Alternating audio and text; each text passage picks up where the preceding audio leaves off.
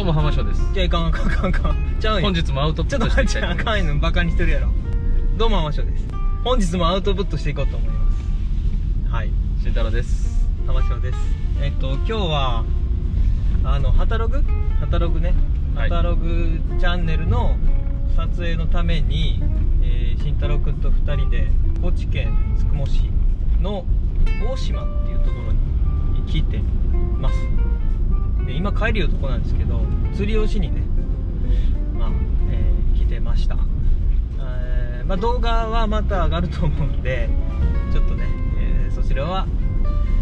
まあ、どうだったかっていうのは楽しみにしていただいてで今日はちょっと帰りの車中トークだけ、えーと僕の教養チャンネルの方で使わせてもらおうかなと思って今カメラをちょっと回してます。お願いします。お願いします。何喋ろうか決めてないんやけど。教養チャンネルです教養のある話をためになることを話せるかどうか僕は。最近どうですか？り臨床の方は？浜翔さんの方は？臨床の方ですか？臨床の方。なんか臨床の話することとかあるんですか？このチャンネルで。いやあのねあーとま具体的にではないですなんていうか実際の体験談は話さないようにしてるんですよ。あのやっぱりねい僕も顔出してるしえっとまあ身近な人はちゃんと所属まで分かってるんですよ、なんでやっぱ体験談ってね名前は伏せたとしてもちょっとね何かこう印象で分かったりする可能性があるんで体験談は喋らないようにしてるんですけどその患者さんを交えた体験談。まあ、例えばなんかこう臨床場面の変化ってこうどんどん変わってきてるじゃないですか。特にこう地方なんで。うんうんうん在宅サービスとかこの介護サービスとか今までは、ね、こう在宅に気を退院時の支援とかっていうのもそれほどなかったストレスが今特に感じるようになったとか地域によってはこう在宅サービスサービスを導入するっていうことに結構うん。難重したりするのとケースが増えてきてるとは思うんですけど、うん。なんかそういうのないですか？なんかこう悩みというか あーリアルというかねこの臨床の場面のリアル。多分実際のなんかこう医療のうん分野の多分内容は結構多いかもしれないんですけど。あそうね。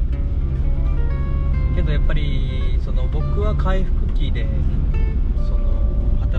ね医療機関なんですよ言ったら。なんでその医療行為をもう、まあ、サービスとして提供するところで働いて、えーいるのでなかなかその、ね、地域とかその、まあ在宅とかっていうところに目は向けていてもやっぱりよく知らなかったりするんで、うんなかなかこう、ね、イメージしにくいとかっていうのが、まあ、あるんですけどでも回復期のセラピストの役割っていうのは僕が思ってるのはその在宅でも在宅じゃなくてもその地域に帰っていくっていうことはもう必ず起こってくるのでそこのスタートラインに立つ準備を支援するっていうのがやっぱ回復期のリ,、えーリハビリテーション職種の仕事かなとは思ってるんでやっぱ知らないといかんですよね。そうですよね。うん知らんといかんと思うしなんで僕自身はやっぱちょっと介護予防の授業とかで関わらせてもらったりちょっと訪問のお手伝いに行かしてもらったりとかしながらほんの少しかじる程度地域のことを少し見させてもらったりとかあとはまあ本当に研修で知識をちゃんと入れておくっていうことをしながら、まあ、回復期でできる支援をしていってるっていう、まあ、状況にはなるんですけどね、まあ、なかなか、ね、自治体によってね保険者が自治体地方自治体だと市町村ですよね。介護保険とかは。だからまあなかなかねあのうまくいくところといかないところはあると思うんですけど。ねこのあのリハビリ分野だけじゃなくて地ケアの学会に、ああ地域ね包括ケアシステムの学全国学会ああね。一回行かせてもらったんですけど、結構やっぱなんかこう地域す地域によって求められるサービスとかはい。ああいう話がすごい面白くてあなんか離島の理学療法士とかはいあと訪問看護してる看護師のうん。発表とかがすごい面白かってなんかこう逆にこの自分たちの住む地域の強み弱みとかうん。なんかこう感じさせられたりとかあこれすごいいいなっていうようなこっちでも真似できるようなあの無理のない無理せず真似できそうななんかサービスとか結構あったりして、うんまあなんかちょっとこうカタログの撮影の後だからでしょうかね。うん田舎と理学療法士地域と理学療法士っていうところがはい。今なんとなくなんか話題を考える中で急に結びついてしまったけど。そうよね。結構やっぱり高齢者の多い町でうん。少ないこう都会とかうん。人口の密集地に比べたら社会資源もかなり限られてると思うんで。そうね。求められる機能がちょっと違うかもしれないですね。なんかそういうところもこうテーマとして面白いかなと思ったりも。ああそうねこんなね言ったら高知県なんかあの何 中山間地域がすごい多いでしょ？海もあるけど、あの漁師町みたいな田舎町もあるけど本当に山の中みたいなところもやっぱ多いんですよね。高知県って北側がこうんう四国何あれ？四国カルスト？っていうんですか四国山脈。四国アルプス。アルプス？みたいなこうあるじゃないですか。なんで中山間地域が非常に多い。で大きい病院に行こうと思ったら時間がかかったりとかねするとこもある。やっぱ求められる機能が違いますよね。違いますよね。都会とね。とか車の運転とかすごいシビアな問題ですよね。本当にそうですよね。だって車ないとどこも行けないしほんまほんま山間部で,、ね、で生活してる人とか。でそこからバスバスも通ってないの地域に住んでたりする。と買い物にも行けないし。ね。言ったらもう自分の自家用車がライフラインな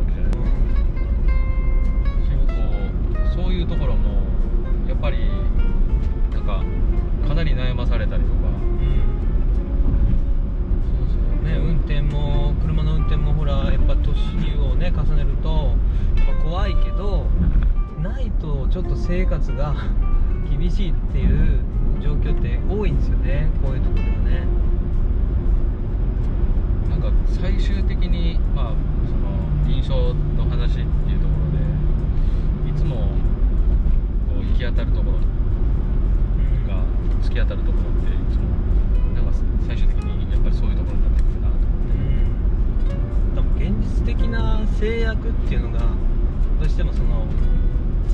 って変化あると思うんですけど生じてくるんですよね大なり小なり多分。その、まあ、仕方がないって言ったら諦めてるように感じるかもしれない。けどもうやっぱ仕方ないことあるじゃないですか。やっぱね。そこをどうやってこううまいこと折り合いつけていくいくか、ね、最適解を見つけていけいけるか状況によって。それはすごく難しいですよね。あのぶち当たる壁なんですよね。全部つながってますよねこうなんか段階的に。うん。人口減るうん。雇用できる、まあ、消費も減ればうん。労、まあ、従業員を確保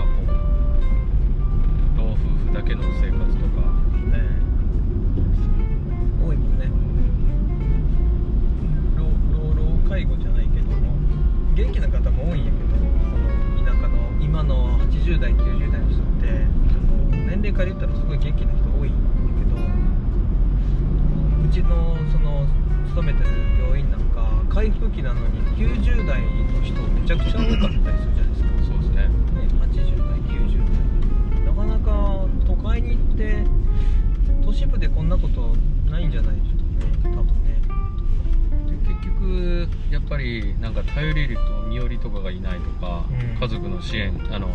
援助が、まあ、こう充実した援助が受けれない他に頼るしかないけど他のサービスもなかなかこういっぱいいっぱいで。ってなってくると本人のこう本人に求められるニーズも変わってくるじゃないですか。ねだから結局その医療行為自体も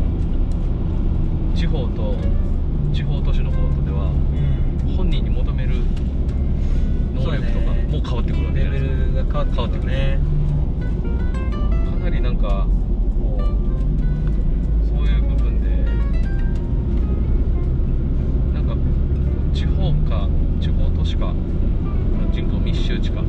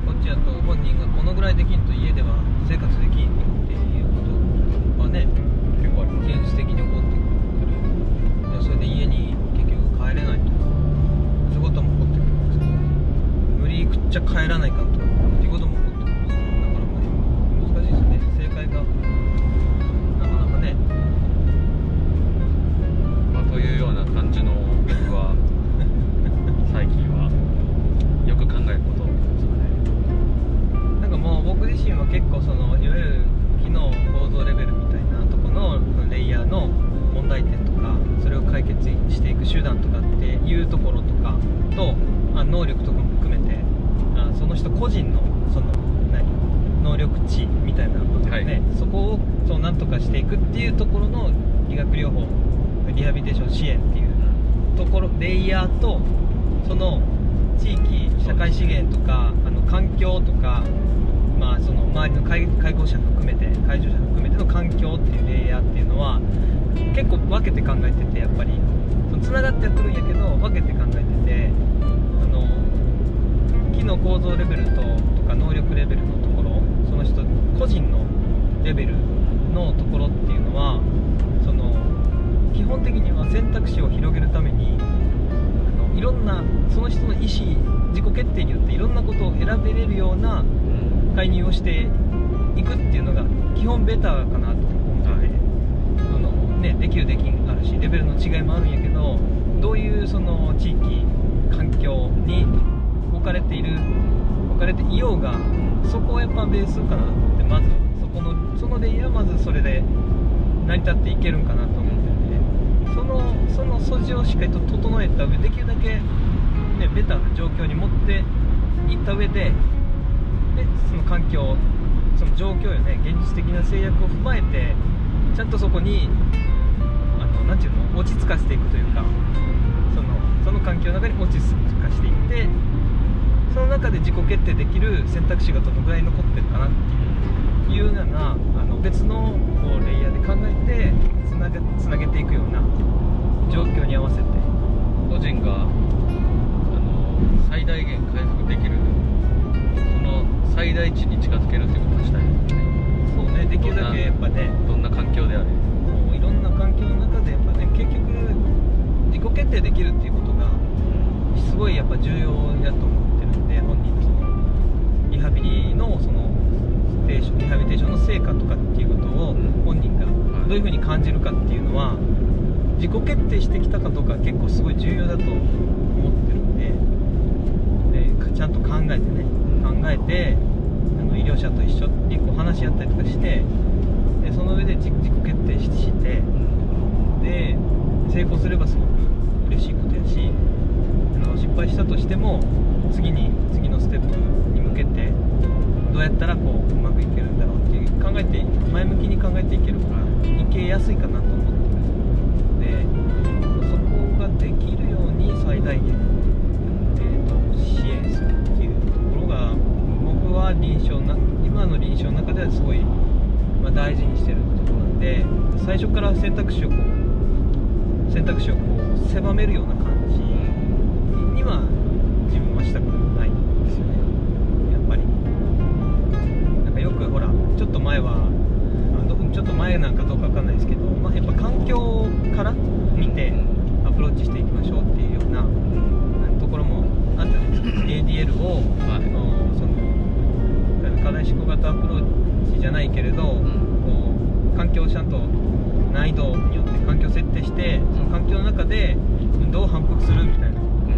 ってあるじゃないですか。はい。それはすごい大事なことないけど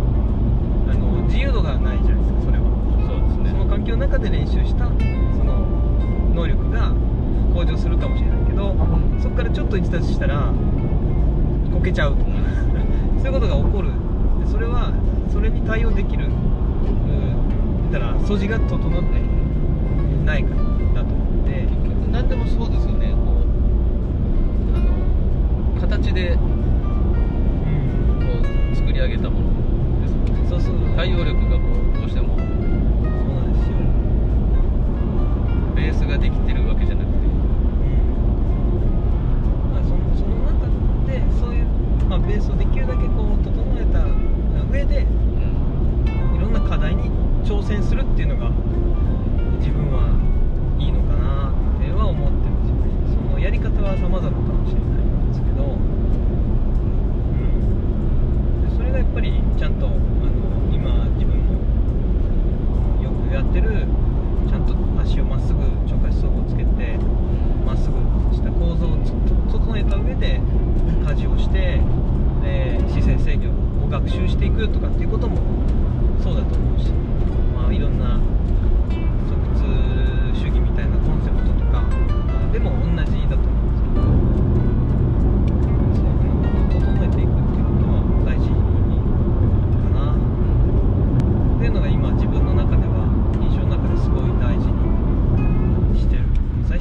何かこう狭めないといけないっていうことはあるんですよ。その隊員が近くなってや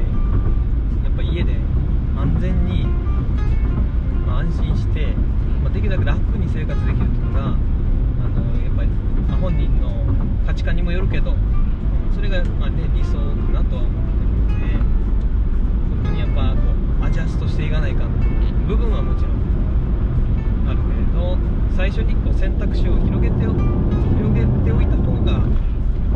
アジャストしていきやすいのかなどっちにも行きやすいようなところ